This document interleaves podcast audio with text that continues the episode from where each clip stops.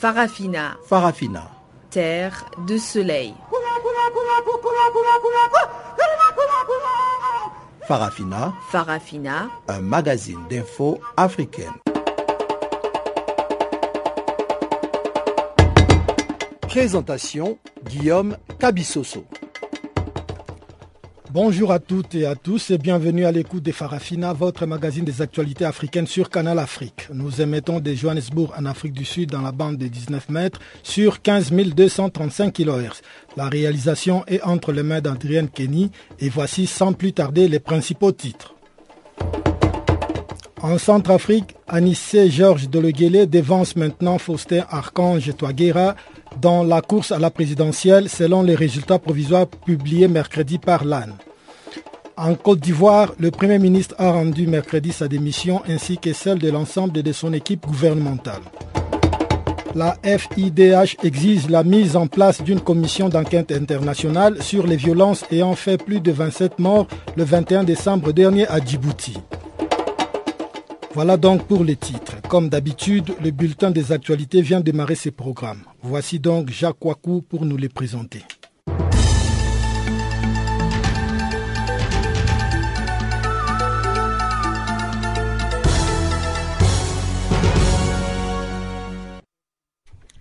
Bonjour, commençons par la Côte d'Ivoire. Un nouveau gouvernement attendu avant le 13 janvier.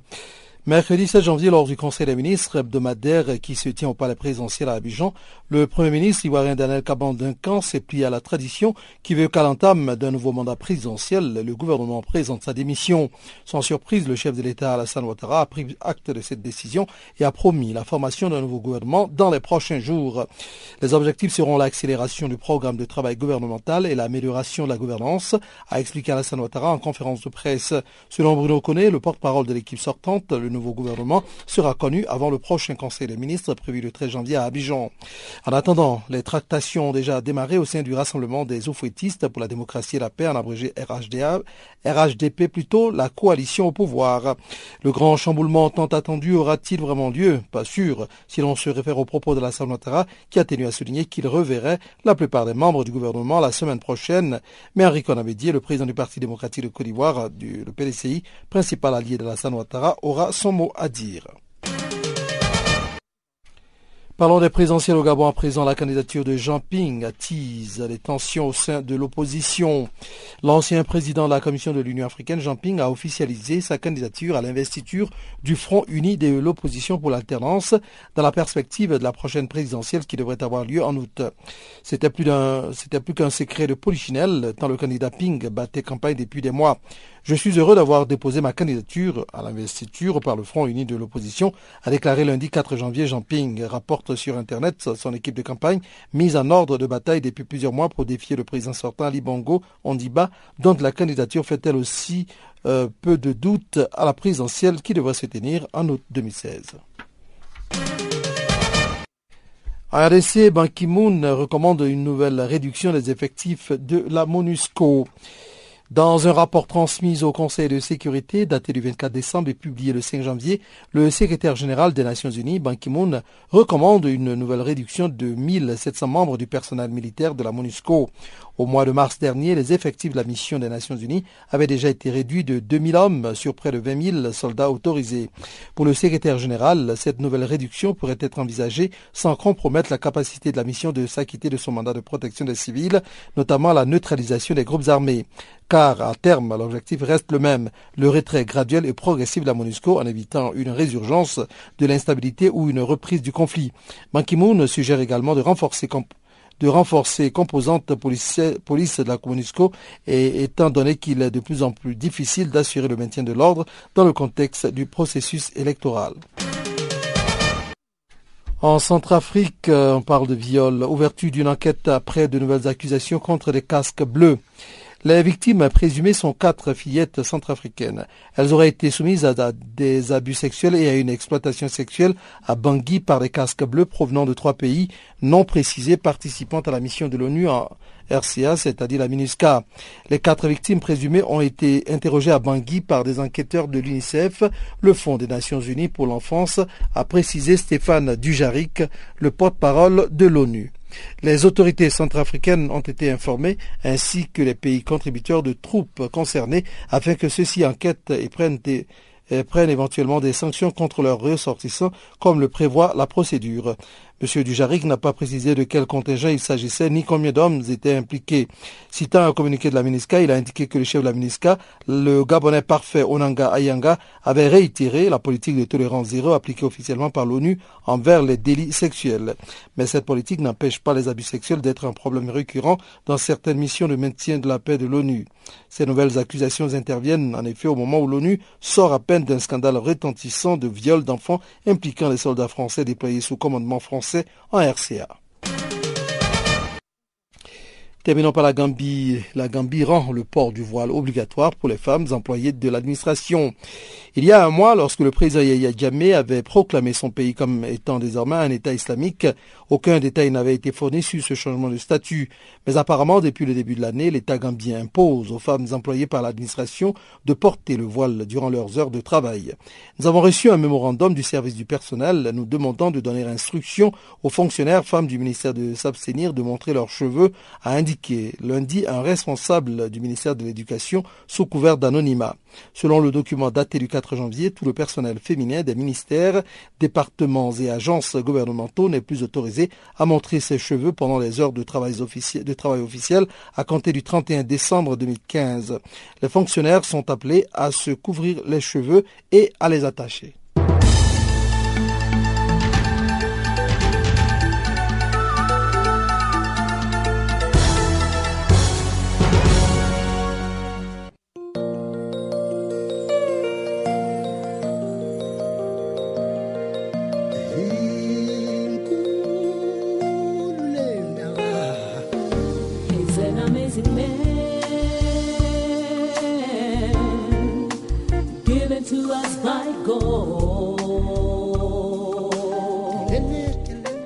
Channel Africa, la voix de la renaissance africaine. Écrivez-nous sur notre page Facebook Channel Africa. Faites-nous des tweets French Farafina ou bien Channel Africa 1.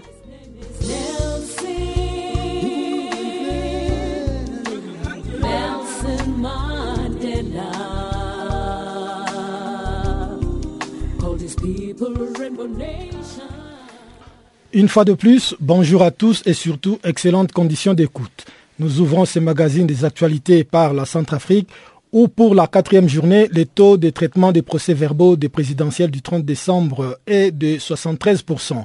Le résultat partiel et provisoire rendu public mercredi à 13h par l'autorité nationale des élections place en tête les anciens premiers ministres Anissé Georges de Leguélé avec 248 645 voix et le professeur Faustin Archange Touadéra candidat indépendant avec 217 148 voix. Cependant, 21 candidats à cette présidentielle contestent les résultats provisoires et partiels donnés par l'AN. Dans une déclaration rendue publique lundi à Bangui, ils ont déploré des irrégularités, intimidations et manipulations dans les opérations électorales du 30 décembre.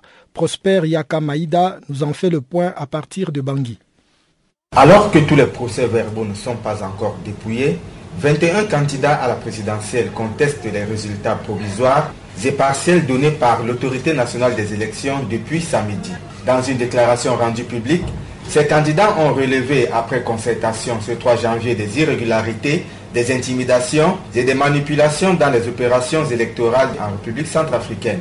L'apôtre Théodore Capou candidat à la présidentielle est l'un des signataires de ce document. Nous, candidats à l'élection présidentielle, signataires de la présente déclaration, refusons d'être complices de cette mascarade électorale. Déclarons les opérations électorales non crédibles, exigeant purement et simplement leur arrêt au profit d'un processus concerté. Invitons tous les acteurs impliqués à se mettre autour de la table pour définir les modalités pour la sauvegarde de la nation. Invitons la population centrafricaine à la retenue et au calme. Et enfin, prenons à témoin l'opinion internationale sur ce qui précède. Le rapporteur de l'autorité nationale des élections, Gilus Ruffin Baba, renvoie les 20 candidats prestataires à la décision de la Cour constitutionnelle et au code de bonne conduite qu'ils ont signé bien avant la tenue des élections. Il y a des procédés qui sont prévus par la loi. D'abord, au tout début du processus, dans les bureaux de vote, les candidats sont autorisés à se faire représenter. Et je note qu'aujourd'hui, tous les procès-verbaux qui nous sont parvenus au centre de traitement de portent la signature des représentants de ces candidats. Deuxièmement, au niveau du traitement des données, nous avons les représentants des candidats qui sont avec nous. Nous nous sommes engagés à observer un certain nombre de règles, à utiliser les voies légales pour nous plaindre en cas de problème. Utilisons-les. Du côté du gouvernement, le Premier ministre Mahamat Kamoun, dans une déclaration faite mardi en fin de matinée, a interpellé la conscience citoyenne des différents candidats à l'élection présidentielle en vue d'observer les différents codes de bonne conduite auxquels ils sont assujettis. De plus, par cette déclaration, le Premier ministre lance une mise en garde à ceux qui se mettent au travers de leurs engagements. Depuis le 30 décembre, l'autorité nationale des élections, ANU, et la MINUSCA s'emploient à la collecte et la remontée des données électorales abandonnées. La centralisation et le traitement de ces données, ainsi que les résultats partiels qui sont au fur et à mesure publiés, relèvent de la compétence de l'autorité nationale des élections, seule instance autorisée par la loi à cet effet. Cependant, force est de constater que des résultats parallèles sont annoncés ça et là, allant jusqu'à donner déjà vainqueur certains candidats. Il en est de même pour certaines voix qui se sont élevées pour protester contre les résultats partiels et demander l'arrêt du processus en cours.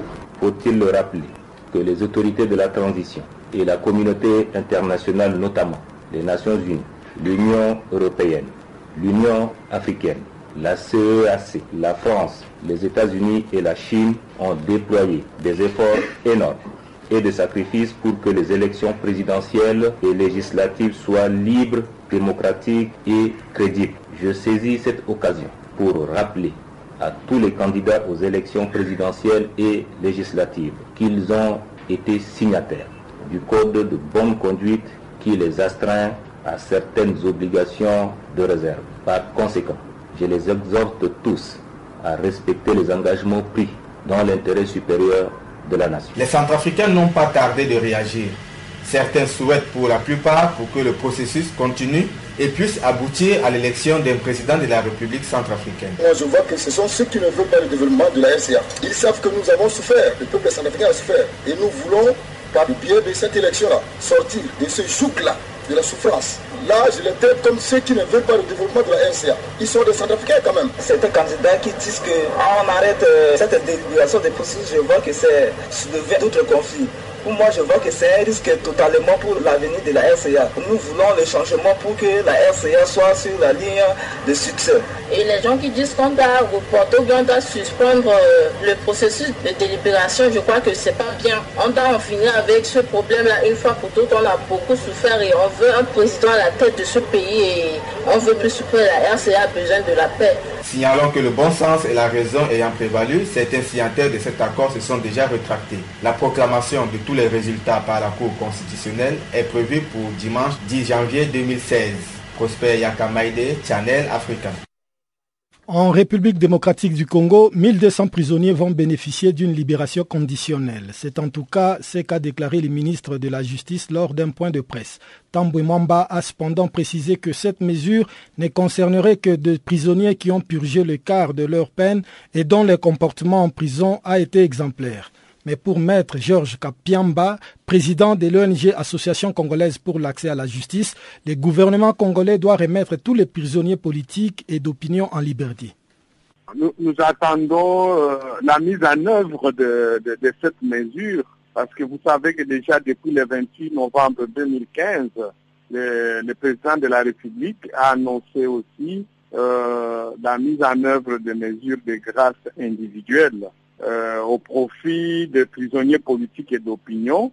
Mais vous savez que jusqu'à ce jour, nous n'avons connu que seuls neuf membres du mouvement politico-religieux BDK qui en ont bénéficié, mais les, vrais prisonniers politiques, Vano Kiboko, Jean-Claude Mouyambo, Christopher Ngoy, euh, Fred Bauma, Yves Makwambala et tous les autres dont la liste a été publiée par notre organisation en date du 28 décembre, aucun d'entre eux n'a bénéficié de la libération jusqu'à ce jour. Donc nous continuons à demander aux autorités congolaises de remettre tous les prisonniers politiques et d'opinion en liberté. Le ministre de la Justice, M. Tambouemamba, a toutefois fait savoir que cette décision n'était pas à confondre justement avec la mesure de grâce présidentielle accordée par le chef de l'État. Oui, mais si je l'ai dit, c'est parce que euh, vous savez que euh, sur la, la, liste que nous avons publiée le, le 28 décembre, nous avons euh, la majorité euh, est constituée de, de, de, prisonniers politiques et d'opinion qui attendent encore leur jugement, c'est-à-dire leur procès, qui n'ont jamais été condamnés. Or, la mesure de libération conditionnelle ne concerne, ne peut bénéficier qu'à ceux qui ont été déjà condamnés et qui ont, qui ont eu déjà à purger ne fût-ce qu'un quart de leur peine.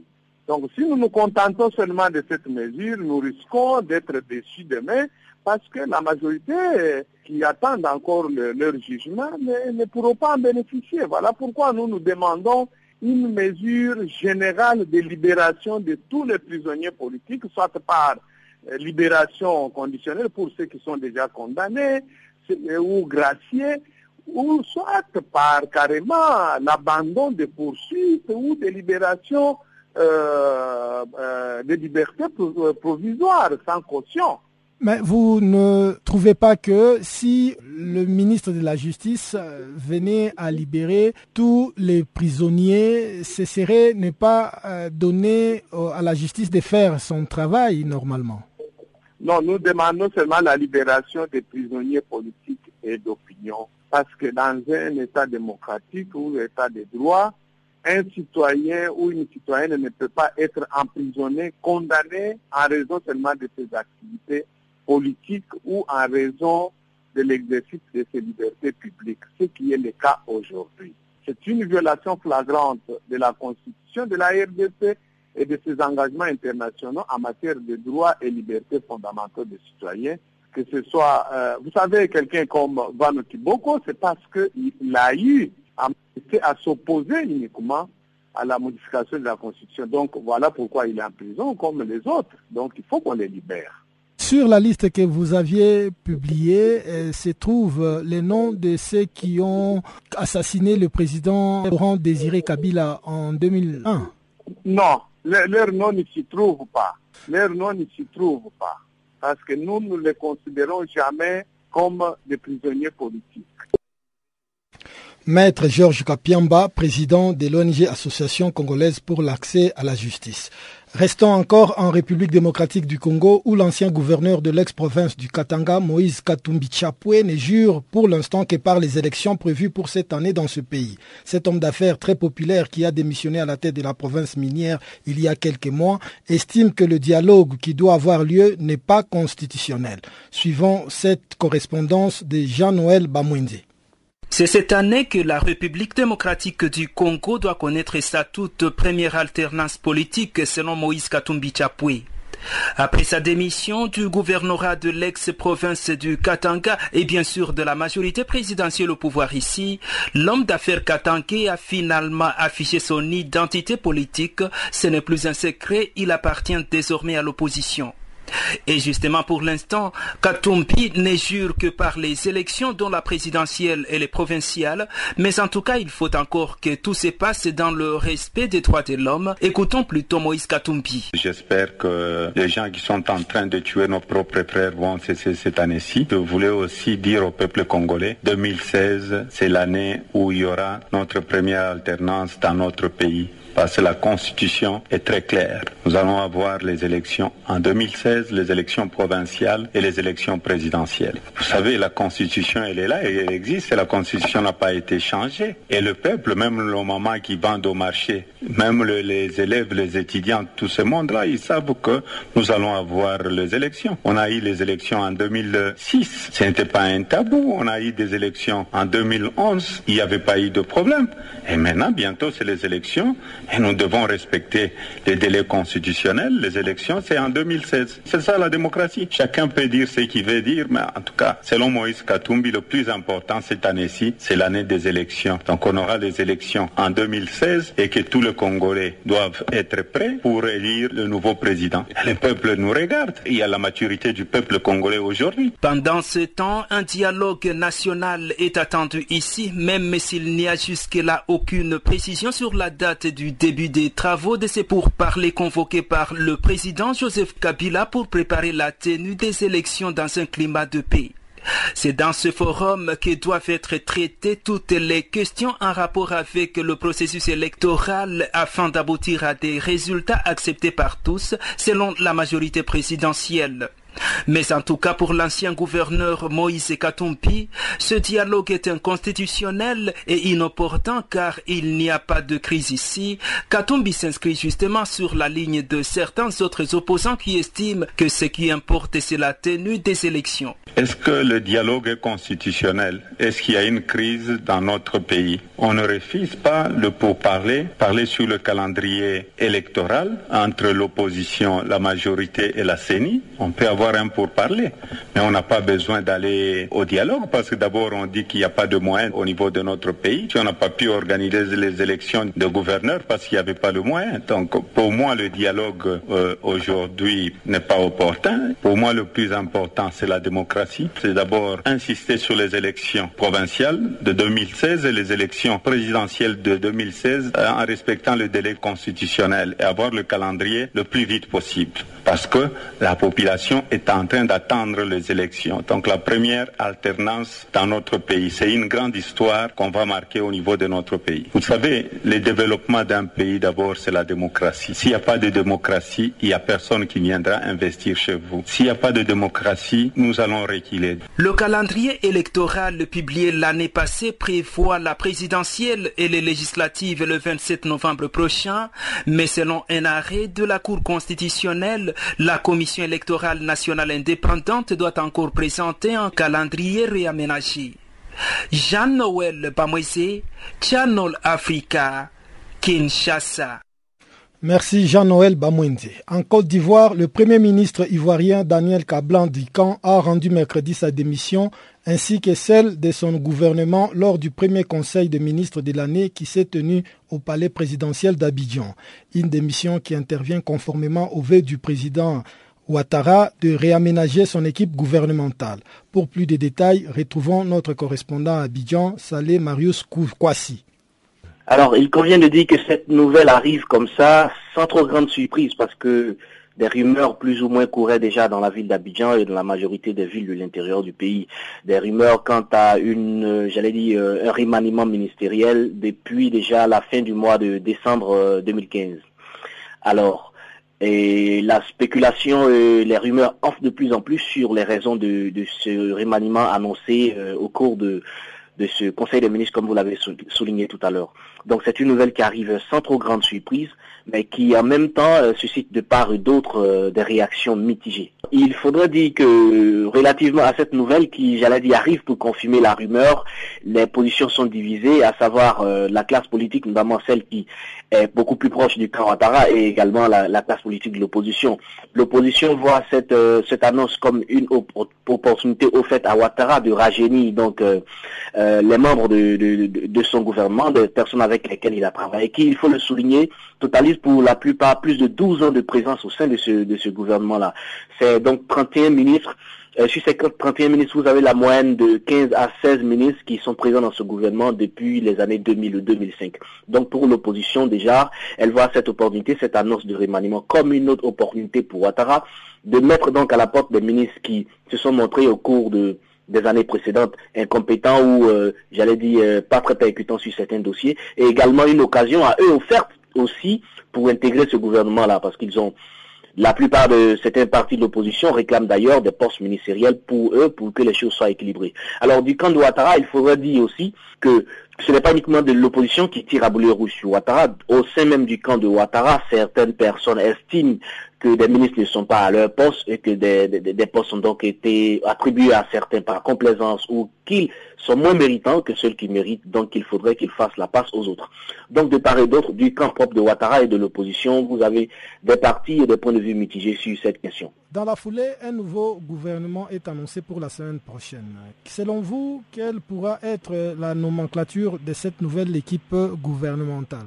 La nomenclature donc de l'équipe gouvernementale qui est attendue pour euh, la semaine prochaine pourrait donc euh, prendre en compte certains membres, euh, j'allais dire certains dignitaires des partis politiques de l'opposition, notamment du FPI et d'autres partis qui se sont présentés au cours de l'élection présidentielle dernière qui a eu lieu dans le mois d'octobre 2015. Et également de part et d'autre au sein même du parti de, de, Ouattara et de ses alliés politiques, notamment le PDCI RDA, le Parti démocratique de Côte d'Ivoire, de l'ex-président Riconan Bédier, de, de, plus jeunes pousses à l'image de l'actuel, euh, je dis le ministre sortant délégué à, à, l'économie qui a seulement 30, 35 ans. Alors donc on s'attend à une équipe beaucoup plus jeune parce que la plupart des ministres, la moitié des, membres du gouvernement totalisent près de 12 ans de présence au sein du gouvernement, donc on s'attend à une équipe beaucoup plus jeune et une équipe euh, beaucoup plus aguerrie sur le, les, les nouvelles techniques de l'information et de la communication, notamment l'usage des réseaux sociaux, parce que un pas important du programme d'Alassane Ouattara demeure le e-gouvernement, à savoir un gouvernement électronique. Donc, des personnes qui ont cette compétence et cette capacité-là. Il faut avouer que les membres de l'ancienne équipe, les ministres, pour la plupart, n'étaient pas des gens qui étaient très outillés, j'allais dire, face à, cette innovation technologique-là. On s'attend à une équipe beaucoup plus jeune, une équipe plus dynamique, une équipe qui sait donc, j'allais dire, euh, utiliser facilement les réseaux sociaux et tous les outils qu'offre la nouvelle technologie, l'information et de la communication. Euh, lors de son traditionnel discours euh, des Nouvel An, le président Alassane Ouattara a annoncé une réforme constitutionnelle par les billets d'un référendum. Croyez-vous que ce remaniement qui arrive maintenant pourrait être le point de départ d'un chambardement politique promis par le président Alassane Ouattara?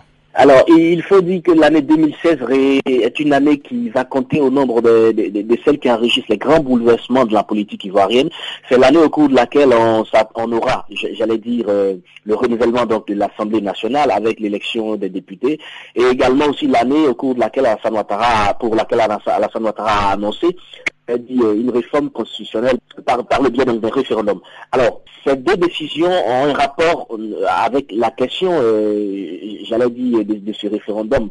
ce remaniement est étroitement lié à la question de ce référendum. Il faudrait insérer au sein du gouvernement des gens qui pourraient faire accélérer cette idée, faire accepter cette idée auprès de leurs partis politiques et faire accepter cette idée des milieux desquels ils sont issus, notamment des, députés issus de différentes localités. Donc c'est un, j'allais dire, un pour lequel Alassane Ouattara compte bien faire d'une pierre deux coups, ou disons tout simplement d'une pierre plusieurs coups.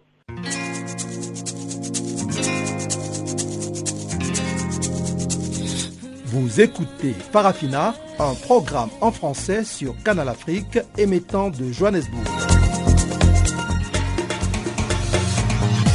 Pour vos réactions à nos émissions, écrivez-nous soit à l'adresse électronique suivante farafina.channelafrica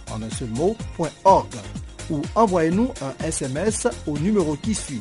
00 27 833 81 56 59.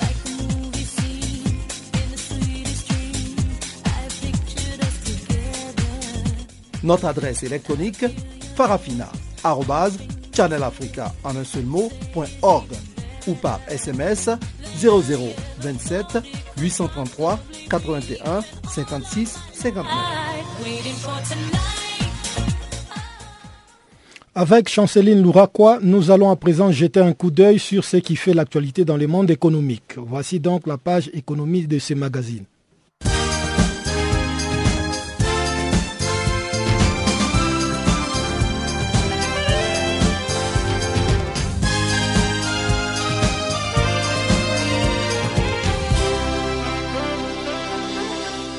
Amis auditeurs, bonjour. En économie, la visite au Nigeria de la directrice générale du Fonds monétaire international, FMI en sigle, Christine Lagarde, assure qu'elle n'est pas dans le pays pour négocier un prêt. C'est lors d'une conférence de presse tenue mardi à Abuja, elle estime que la première puissance économique d'Afrique n'a pas besoin d'un prêt du Fonds monétaire international. Concernant la détermination et la résilience dont font preuve la présidence et son équipe, elle ajoute Je ne vois pas pourquoi il y aurait besoin d'un programme d'aide du FMI au Nigeria. Par ailleurs, Christine Lagarde encourage le Nigeria à diversifier son économie pour être moins dépendant du pétrole des autres partenaires au monde. Le résultat de la chute de 60% de prix du pétrole depuis l'année dernière a durement touché les perspectives économiques du Nigeria. Aujourd'hui, le pays tire l'essentiel de ses revenus de l'exportation de brut dont il est premier producteur d'Afrique. Les autorités chinoises sont intervenu mardi pour soutenir le marché boursier et la devise au lendemain d'un mouvement de panique sur le marché chinois en Afrique et au monde affirmant que l'écroulement chinois intervient principalement suite à la publication lundi d'indicateurs montrant une nouvelle contraction de l'activité manufacturière en décembre en Chine. Quant aux autorités chinoises, elles envisagent de prolonger une mesure d'interdiction de vente d'actions pour des investisseurs détenant plus de 5% du capital d'une entreprise cotée. Le Shenzhen Composite a perdu 1,9% après un plongeon de 8,2% la veille. Et cela n'a pas empêché l'indice Shanghai Composite de perdre 0,3% mardi après une séance volatile. La réussite en Corée du Nord de son premier essai de bombe à hydrogène, bien plus puissante que la bombe atomique ordinaire dans le cadre de son programme nucléaire, malgré l'interdiction de la communauté internationale. Avec beaucoup de précision, le premier essai de bombe à hydrogène de la République du Corée a été mené avec succès. C'est une annonce faite ce mercredi à la télévision officielle nord-coréenne. Cette nouvelle nous précise que l'engin était miniaturisé avec le succès parfait des bombes H historiques. À l'heure actuelle, la Corée du Nord rejoint le rang des États nucléaires avancés. Disons que le mois dernier, le dirigeant nord-coréen Kim Jong-un avait laissé entendre que son pays avait mis au point bombe H, une déclaration largement mise en doute par les spécialistes internationaux. Une bombe à hydrogène ou bombe thermonucléaire utilise la technique de la fusion nucléaire et comme production, c'est une explosion beaucoup plus puissante qu'une déflagration due à la fusion générée par l'uranium ou le plutonium.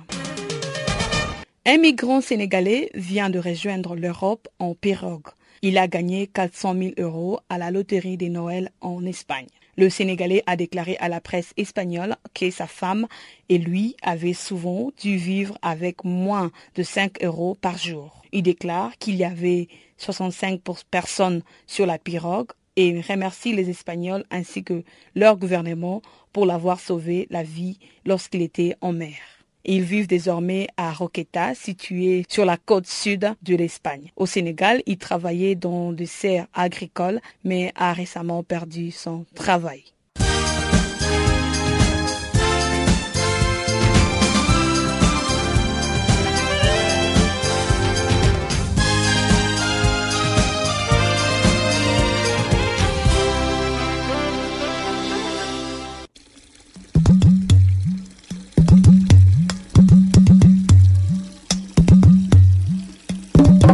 Vous écoutez Channel Africa à la radio et sur internet www.channelafrica.org.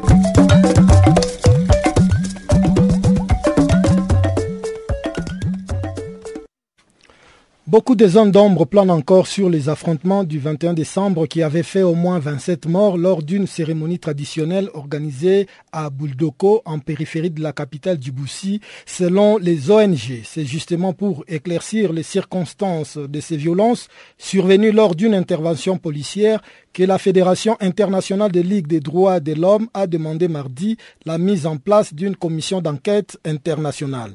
Éclairage sur cette affaire avec Florent Gel, directeur de bureau Afrique de la FIDH. Le 21 décembre euh, dernier, les forces euh, de sécurité djiboutiennes ont ouvert le feu sur une, euh, un rassemblement de, fidèles à l'occasion d'une cérémonie religieuse d'une communauté qui s'appelle les Yanis Moussa. Cette intervention sanglante des forces de l'ordre a fait au moins 25 morts. Euh, et c'est dans ce cadre-là que euh, face à l'absence de procédures judiciaires ou d'enquête des autorités djiboutiennes sur les circonstances et les responsables de ceux qui ont ouvert le feu, nous demandons que la communauté internationale se mobilise et euh, demande, exige et nomme une commission d'enquête pour faire la lumière sur ce qui s'est passé le 21 décembre 2015 et donc sur les 25 morts et les 150 blessés qu'a euh, occasionné euh, l'intervention des forces de l'ordre djiboutiennes. De surcroît, les euh, forces de l'ordre djiboutiennes sont aussi intervenues dans l'après-midi même du 21 décembre pour interrompre une réunion de sept responsables de l'opposition.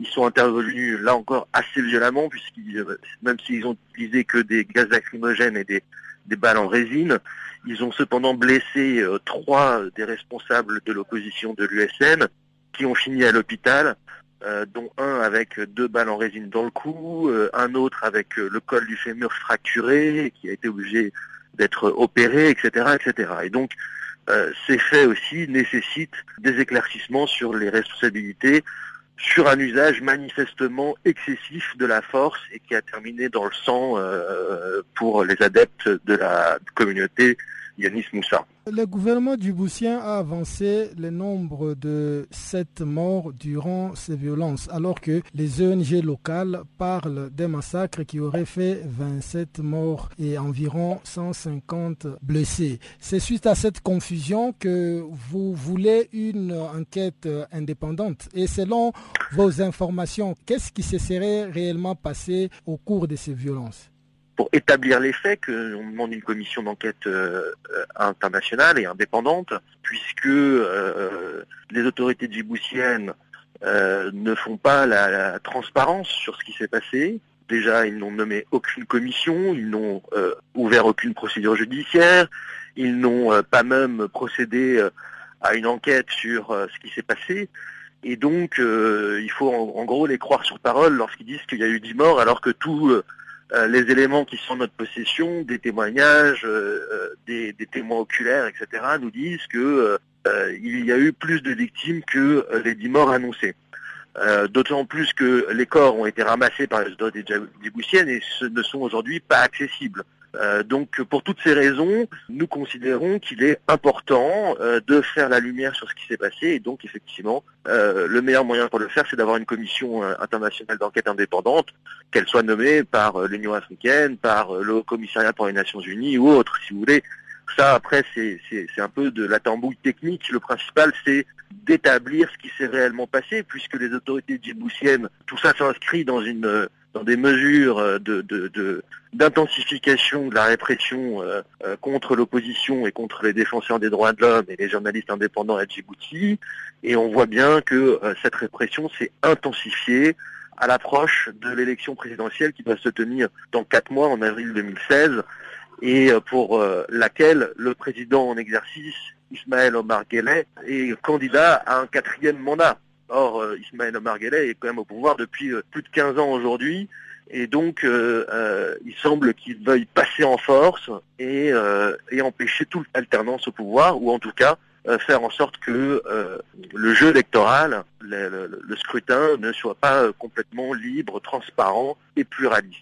Et donc, vous, pensez là que euh, ces, violences, c'est en fait euh, une campagne de terreur que le gouvernement est tenté de relancer à l'approche de l'élection présidentielle en avril 2016 euh, oui, on pense évidemment que l'enjeu de, se maintenir au pouvoir n'est évidemment pas étranger à cette intensification de la répression à Djibouti et c'est malheureusement dans l'air du temps puisque la situation au Burundi est similaire, au Rwanda, le président Kagame a annoncé qu'il se représenterait. au Congo-Brazzaville, pareil, et en RDC, on a évidemment euh, des craintes que euh, Joseph Kabila ne se représente aussi. Tout ça au mépris de l'alternance, évidemment, et, des règles démocratiques de base. L'Afrique ne mérite pas cela, Djibouti encore moins dans ce petit pays d'Afrique souvent oublié.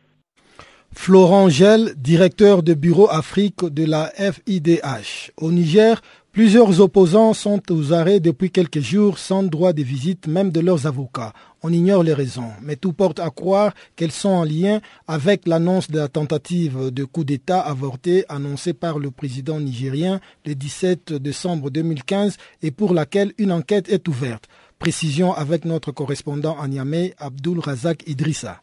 Les militants de l'opposition, principalement du parti de l'ancien président de l'Assemblée nationale Hama Amadou, sont au nombre de quatre, arrêtés quelques jours après l'annonce par le chef de l'État d'une tentative de coup d'État avortée. Ce sont des responsables régionaux du parti de M. Hama Amadou. Ils sont depuis au niveau de la direction de la sécurité intérieure un des démembrements de la direction générale de la sécurité d'État. Depuis leur arrestation, Seules leurs épouses ont quelques minutes de visite par jour. Toute chose qu'a tenu à dénoncer ce matin l'Association des jeunes avocats du Niger. Le comportement de toutes les personnes qui, sous prétexte d'agir sur l'instruction, exécutent des ordres manifestement illégaux, enlèvement et séquestration, en violation flagrante de l'article 20 de notre Constitution. Le comportement de tout assermenté qui prête main forte ou s'abstient de réagir dans le strict respect des dispositions de la loi tant nationale qu'internationale contre ces risques certains d'insécurité et d'atteinte aux droits fondamentaux des citoyens. Les jeunes avocats nigériens ont interpellé les autorités sur cet état de fait et se disent déterminés à défendre les droits humains de façon générale. La JAN appelle les autorités administratives et judiciaires à la cessation des entorses à la loi et à la violation des droits, notamment les violations des articles 29 et 45 de notre Code de justice militaire, les violations flagrantes des articles 69 à 71 de notre Code de procédure pénale relativement à la garde à vue, réaffirme sa ferme volonté à ne ménager aucun effort pour veiller au respect de la loi sous toutes ses formes et en particulier celui du droit à la défense. En dehors des quatre militants du Modène F. Alumana Africa, trois autres responsables de la douane sont arrêtés sans que l'on sache s'ils l'ont été dans le cadre de l'enquête sur la tentative de coup d'État avorté pour laquelle neuf officiers supérieurs de l'armée sont aux arrêts. Un autre militant de l'opposition, Ibrahim Hamidou du MNS de Nassara, a lui été relâché en début de semaine pour fait non constitué après avoir passé 17 jours en prison. Mais selon des sources proches du parquet de Niamey, le procureur a fait appel de cette décision. Il était reproché à Ibrahim Hamidou d'avoir participé en connaissance de cause à une entreprise de démoralisation de l'armée après une interview qu'il a accordée sur une chaîne de télévision privée après l'annonce de la tentative de coup d'État. Abdullah Razak Idrissa à Niamey pour Channel Africa. Merci Abdul Razak Idrissa. Gardons encore le cap sur le Niger où justement l'épouse de l'un des militants de l'opposition écrouée s'est exprimée sur les conditions de détention de son mari et ses co-détenus. Des conditions difficiles pour lesquelles Mme Issoufou Isaka Fatouma compte déposer plainte contre les autorités nigériennes. Ces propos nous ont été recueillis par notre correspondant à Niamey, Abdul Razak Idrissa. J'ai pu localiser mon mari et ses frères militants de Lumana qui ont été enlevés le 25 décembre 2015. Ils sont jusqu'à ce jour séquestrés dans les locaux tristement célèbres coordination des années 70 réhabilités par Issoufou Mahamadou pour des dessins tout aussi sombres en violation de son serment coranique de respecter et de faire respecter la Constitution. Depuis leur arrestation, nos époux n'ont pas pu s'entretenir avec leurs avocats en violation de la loi et ce refus a été dûnement constaté par des huissiers. De plus, le délai légal de garde à vue est largement dépassé sans que nos époux ne soient présentés au procureur. Tout laisse croire qu'ils sont détenus sur la base des rumeurs distillées par les tenants du pouvoir tendant à faire un lien avec le présumé coup d'État. Je suis très inquiète en tant que Nigérienne des dérives autocratiques dans lesquelles nous sommes en train de glisser au Niger. En tout cas, tous les Nigériens doivent s'inquiéter.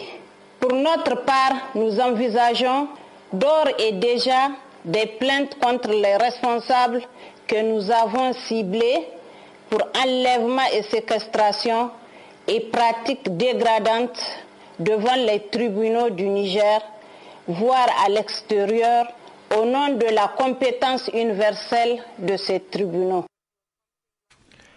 En Gambie, dans une circulaire rendue publique, le gouvernement appelle les femmes fonctionnaires à couvrir leurs cheveux avec un voile. En clair, les femmes au sein du gouvernement, des ministères, départements et agences publiques ne sont plus autorisées à exposer leurs cheveux pendant les heures de travail officielles. Une décision qui arrive un mois après l'officialisation de la Gambie en tant qu'État islamique. Un compte rendu de Chanceline Louraquois. Le gouvernement gambien a demandé aux femmes fonctionnaires de se couvrir la tête sur leur lieu de travail. Les femmes sont appelées à envelopper soigneusement leurs cheveux avec un foulard. Cette nouvelle ne donne pas de raison. Le président de la République gambienne, Yaya Jammeh, avait déclaré que le pays est à majorité musulmane et est un État islamique avant de préciser qu'aucun code vestimentaire ne serait imposé. Cette nouvelle décision entre en contraction avec le propos du président gambien qui avait précisé qu'aucun code vestimentaire ne serait imposé après la proclamation de son pays en tant qu'État islamique le mois dernier. Nous serons un État islamique qui respecte le droit de citoyens, avait-il alors affirmé lors de la clôture d'une tournée nationale. Le président Jammeh avait à cette occasion fait savoir que ses projets politiques étaient motivés par sa volonté de vouloir définitivement éloigner son pays de son passé colonial L'homme connu pour être un ancien militaire cultive sans cesse une image d'homme pieux. Lors de ses apparitions, il tient souvent un Coran et un chapelet en signe de piété. Une partie de la société civile ainsi que des associations qui s'étaient opposées à ces premiers projets risquent fort d'exprimer leur mécontentement face à cette énième mesure. La Gambie, qui abrite 1,8 million d'habitants, dont 95% sont des confessions musulmanes, a rejoint l'Iran, l'Afghanistan et les Pakistan dans le rang de République islamique. À titre de rappel, Yahya Jammeh a pris le pouvoir en 1974 par un coup d'État militaire. L'ONU a annoncé mardi avoir ouvert une enquête contre ces casques bleus sur des nouvelles accusations d'abus sexuels en République centrafricaine. Il s'agit des quatre fillettes centrafricaines qui auraient été soumises à des abus sexuels et à une exploitation sexuelle à Bangui par des casques bleus provenant des trois pays non précisés participant à la mission de l'ONU en RCA, MINUSCA. Éclairage sur cette affaire dans cet élément.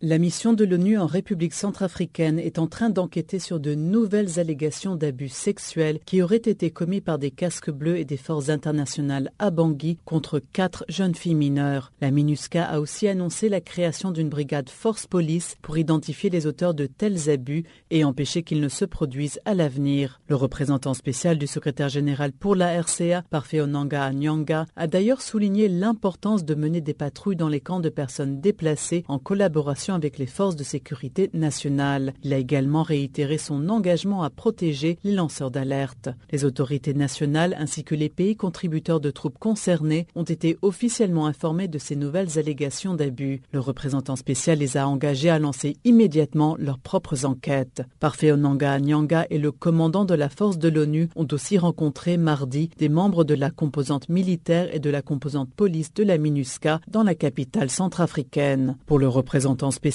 il ne peut y avoir la moindre complaisance pour les auteurs ou complices de tels crimes qui traumatisent des personnes vulnérables et salissent l'identité des casques bleus et le drapeau de l'ONU. De son côté, l'UNICEF a rendu visite cette semaine aux victimes présumées. Le fonds veille à ce qu'elles reçoivent des soins médicaux et évalue leurs besoins psychosociaux. Les quatre jeunes filles ont également reçu des vêtements, des chaussures et des kits d'hygiène.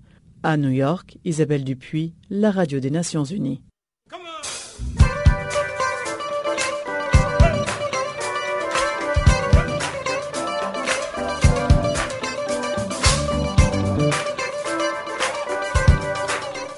Farafina, votre rendez-vous hebdomadaire sur Channel Africa, la radio panafricaine.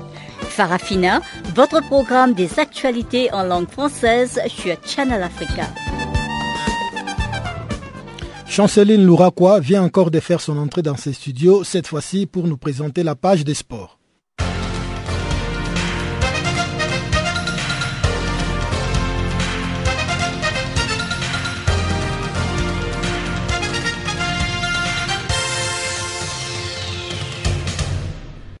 Bonjour amis auditeurs, ce bulletin de sport commence avec l'accueil de la 39e Coupe CECAFA 2016 au Soudan. Au cours de cette rencontre, la CECAFA annonce son plan stratégique pour les cinq prochaines années, qui la permettra de mettre l'accent sur le développement du football de jeunes et celui de femmes. À noter que la CECAFA est une confédération régionale de football dépendante de la Confédération africaine de football. Elle existe depuis 1927 et réunit les fédérations de pays de l'Afrique de l'Est et certains centre. La Coupe CECAFA des nations oppose les nations d'Afrique centrale et d'Afrique de l'Est. Il en existe aussi une version similaire pour le club nommé Coupe Kagame Interclub. Parlant de l'édition 2015 de la Coupe CECAFA, l'Éthiopie était représentée comme un pays hôte. Cette compétition régionale de pays d'Afrique de l'Est et centrale ne se tiendra plus au Rwanda. Le pays s'est retiré mentionnant qu'il prépare déjà le Cannes championnat d'Afrique des nations 2016. La Coupe CECAFA avait été annulée l'année dernière alors que l'Éthiopie, qui devait l'abriter, s'est retirée au dernier moment. La dernière fois que le pays l'avait organisé, c'était en 2006 avec un succès du Soudan sur la Gambie. Selon les organisateurs, l'Ouganda sera chargé d'organiser les tournois pour le moins de 17 ans chez les femmes, tandis que le Burundi sera l'hôte de moins de 20 ans, affirmant que l'Ouganda détient le plus grand nombre de titres avec 13 trophées. Sacre de l'Ouganda samedi dernier à Addis Abeba en finale de la CECAFA Senior Challenge Coupe 2015. L'unique but du match a été inscrit à la 15e minute par l'attaquant du club ougandais, Express FC César Okutsi. Organisée en Éthiopie, cette édition a vu la participation de 12 équipes. La précédente, en 2014, avait été annulée pour des raisons financières. À titre de rappel, en 2013, le Soudan a eu à abriter la compétition et c'est le Kenya qui a remporté le trophée. Aussi, autre élément à savoir, le Kenya en possède 6, tandis que le Soudan et la Tanzanie l'ont remporté à trois reprises. Le numéro 2 de la Fédération internationale de football, FIFA en sigle, est accusé de corruption. Aujourd'hui, la FIFA recommande une suspension de 9 ans contre son ancien secrétaire général Jérôme Val. Âgé de 55 ans, il est en train de nier toute malversation à l'égard de sa personnalité. En fait, il est soupçonné de corruption dans le scandale qui secoue la FIFA. Jérôme Valk a été démis de ses fonctions jeudi 17 septembre. Il est accusé par l'ex-footballeur israélien Benny Allon, reconverti comme consultant d'être impliqué dans une affaire de revente de billets pour la Coupe du Monde 2014. Rappelons que, suite à une enquête du comité d'éthique de la FIFA, la décision a été prise pour Sepp Blatter, le président sortant de l'instance dirigeante du football mondial, et son vice-président Michel Platini ont tous deux été suspendus en décembre pour huit ans. Au moins 14 cadres de la FIFA ont été appelés à un vaste scandale de corruption et ils ont été inculpés par la justice américaine. Jérôme Valk est un Français qui aime le ski, le kickboxing, le Ferrari et les postes qu'il occupe depuis huit ans de secrétaire général de la Fédération internationale de football. Disons autrement qu'il est premier ministre du gouvernement du foot mondial. En 2006, il est accusé par Mastercard, partenaire de la Coupe du Monde depuis 1990, de ne pas avoir respecté une clause stipulant que le groupe est prioritaire pour reconduire son contrat. L'affaire finit devant la Cour de justice de New York et la FIFA verse 90 millions d'euros des dédommagements. En juillet 2007, il est nommé secrétaire général de la fédération. Dans le dossier du car Target, ses détracteurs l'accusant également d'avoir décidé d'attribuer en même temps les mondiaux 2018 et 2022 afin de rassurer le partenaire économique de la FIFA, dont la marque Coca-Cola, et ainsi de favoriser une hausse de la valeur de contrat. Le Liverpool s'est imposé un but à zéro mardi en demi-finale allée de la Ligue Cup. Pour Jordan Ibé, le milieu de terrain anglais d'origine nigériane a inscrit l'unique but de la partie à la 37e minute. Et cette victoire en déplacement permet à Liverpool de se placer en balotage favorable en vue de la demi-finale retour prévue en Field le 26 janvier prochain. Liverpool va tranquillement regarder mercredi l'autre demi-finale entre Manchester City et Everton avec en vue de la possibilité d'un derby final le 28 février contre le Toffee d'Everton. Après avoir déjà sorti de deux pensionnaires de l'élite, Bournemouth et Southampton, Liverpool n'a plus de défenseur central parce que Martin Skretel et Mamadou Sakho sont également à l'infirmerie. Toutefois, la soirée n'a pas été parfaite pour Liverpool qui a perdu sur blessure son meneur brésilien Philippe Coutinho et son défenseur Dejan Lovren alors que Colo Touré, l'ivoirien, a également ressenti des douleurs en fin de match. C'est par cette information que nous mettons un point final à cette édition de Farafina sur Canal Afrique. Toute l'équipe du service français vous remercie pour votre compagnie et vous donne un, nouveau rendez-vous pour demain. En attendant, Guillaume Cabissos vous souhaite de passer une agréable journée ou soirée selon le lieu d'où vous nous recevez. Au revoir.